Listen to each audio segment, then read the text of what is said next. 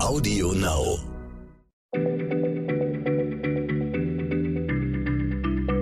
Schneller Schlau, der kurze Wissenspodcast von PM.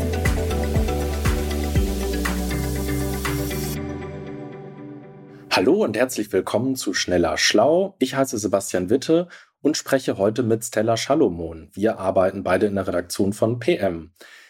In unserer heutigen Ausgabe, da geht es um ein ziemlich verrücktes Phänomen, bei dem wir auf einmal Schmerzen in Körperteilen spüren, die gar nicht zu unserem Körper gehören.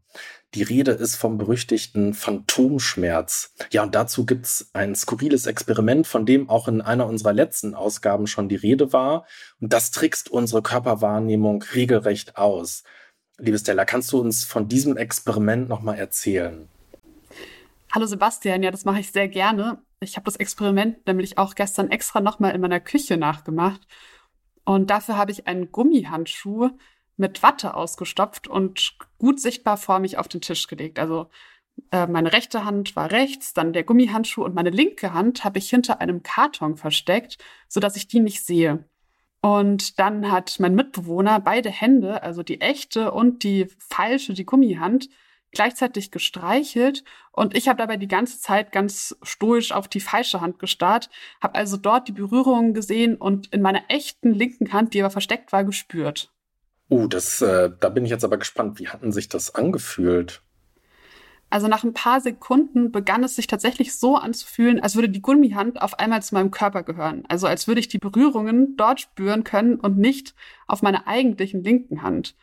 Und dann hat mein anderer Mitbewohner mit so einem Schnitzelklopfer auf die Gummihand gehauen und ähm, also es tat schon weh, allein schon zu sehen, wie sich diese Hand, äh, wie sich dieser Schnitzelklopfer der Hand nähert, das war übel. Okay, wow, also das, das klingt richtig, richtig verrückt. Ähm, ich hoffe, das tut jetzt nicht mehr weh inzwischen und du kannst uns mal genauer erklären, was denn da passiert, dass du so empfunden hast. Also dieses Experiment heißt Gummihandillusion und wurde von zwei US-amerikanischen Neurowissenschaftlern vor so 20 Jahren entdeckt.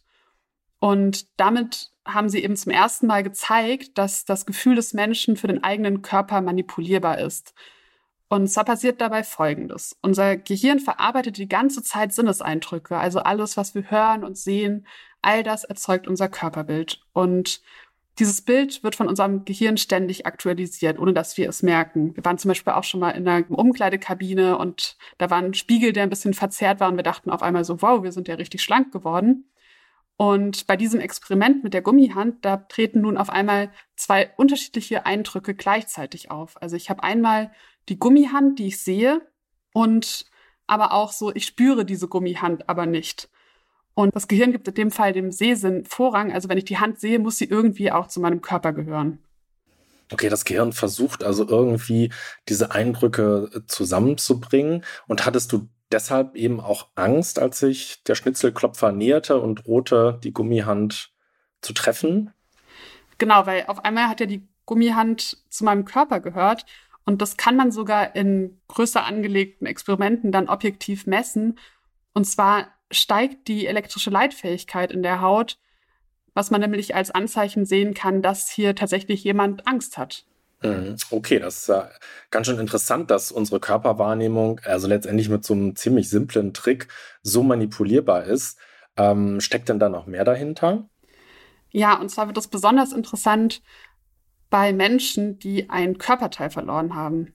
Ah ja, davon habe ich auch schon mal gehört. Also Menschen wird ein Arm oder ein Bein amputiert und irgendwie spüren sie aber das verlorene Körperteil noch, manchmal sogar schmerzhaft, obwohl es ja gar nicht mehr wirklich vorhanden ist. Und ich habe mir da aber oft schon mal mich gefragt, ob das nicht äh, letztendlich eine Einbildung ist. Ja, das dachte man früher auch, denn wie sollte man Schmerzen in dem Körperteil verspüren, das gar nicht mehr da ist? Aber heute weiß man, dass man dass das mit Veränderungen im Gehirn zu tun hat. Also es funktioniert nämlich ganz ähnlich wie bei der Gummihand, nur so ein bisschen umgekehrt. Man muss sich die Wahrnehmung für unseren Körper nämlich wie eine Landkarte vorstellen. Also alle Körperregionen sind darauf gespeichert. Und so wie mein Gehirn angefangen hat, die Gummihand hinzuzufügen, kann auch ein amputiertes Körperteil noch gespeichert sein. Und tatsächlich sagen sieben von zehn Menschen, dass sie das verlorene Körperteil noch spüren. Und manche stehen dann zum Beispiel nachts auf und wollen loslaufen, aber merken dann, oh, das Bein fehlt ja, ich kann gar nicht loslaufen.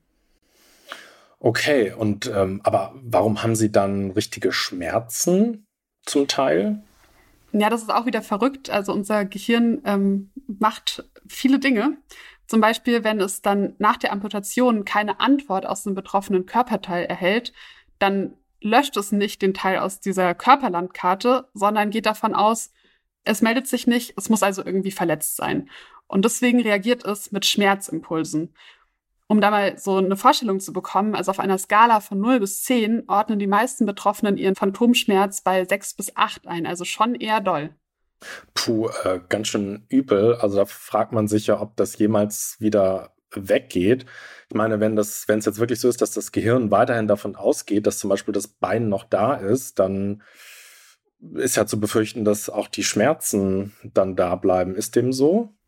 Das Gute ist, dass man ja wieder die Wahrnehmung austricksen kann. Und zwar ähm, fand ein anderer Neurowissenschaftler heraus, dass man bei Menschen mit Phantomschmerzen den Eindruck erzeugen kann, die verlorene Hand funktioniert wieder und zwar einwandfrei, ist also noch da und ähm, auch super intakt. Und dafür setzte er die Betroffenen an einen Tisch und stellte einen Spiegel so vor ihrer Brust auf, dass sie nur die gesunde Hand darin sahen. Und dann sollten sie eben ihre Hand bewegen und nur auf diese Spiegelhand schauen. Und dann bekamen die meisten Betroffenen tatsächlich wieder das Gefühl, ah, irgendwie bewegt sich auch meine Phantomhand, weil dann ja auf einmal zwei Hände da waren. Und sie hatten auch das Gefühl, dass die Krämpfe und Schmerzen in dieser Phantomhand tatsächlich nachließen. Okay, das ist schon mal beruhigend. Ein bisschen kompliziert klingt's irgendwie. Also nochmal langsam, das Gehirn reagierte also mit Schmerz, weil das amputierte Körperteil nicht mehr da war, aber noch abgespeichert. Und dann tut man jetzt also so, als seien Arm oder Bein wieder da und dann nehmen die Schmerzen ab. Äh, korrekt? Ja, genau so, Sebastian. Die Spiegeltherapie, so heißt die Anwendung, die wird auch heute noch erfolgreich eingesetzt funktioniert aber nur, wenn sie auch kontinuierlich angewandt wird. Deswegen müssen die Betroffenen auch zu Hause weiter üben, damit das Gefühl bleibt, dass äh, da doch noch ein Körperteil ist und dass da die Schmerzen auch wegbleiben. Tatsächlich kommt auch der Trick mit dem Gummihandschuh zum Einsatz, nämlich wenn Handamputierte zum Beispiel eine Prothese als Teil ihres Körpers wahrnehmen sollen. Und inzwischen probiert man auch aus, virtuelle Realität einzusetzen und zwar bekommen da PatientInnen eine Brille aufgesetzt, die mit dem Handy verbunden ist und dann geht ein VR-Spiel los, das vorgibt, dass beide Hände noch da sind und funktionieren. Also ziemlich cool und ich finde es echt spannend, was man da inzwischen alles so machen kann, um unsere Körperwahrnehmung äh, ziemlich gut auszutricksen. Also ich bin natürlich froh, dass ich da erstmal nicht drauf angewiesen bin, aber tatsächlich diese Geschichte mit der Gummihand, also die will ich jetzt doch auch mal ausprobieren. Ja, macht es auf jeden Fall, aber lasst dir auch gesagt sein, dass etwa 30 Prozent der Menschen dagegen immun sind. Man weiß noch nicht warum. Ich gehöre nicht dazu, aber vielleicht bist es ja du. Ah, okay. Ja, ich werde dir auf jeden Fall berichten. Das Gehirn ist immer für eine Überraschung gut.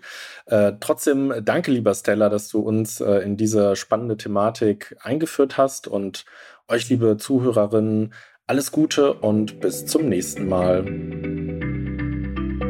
Schneller Schlau, der kurze Wissenspodcast von PM.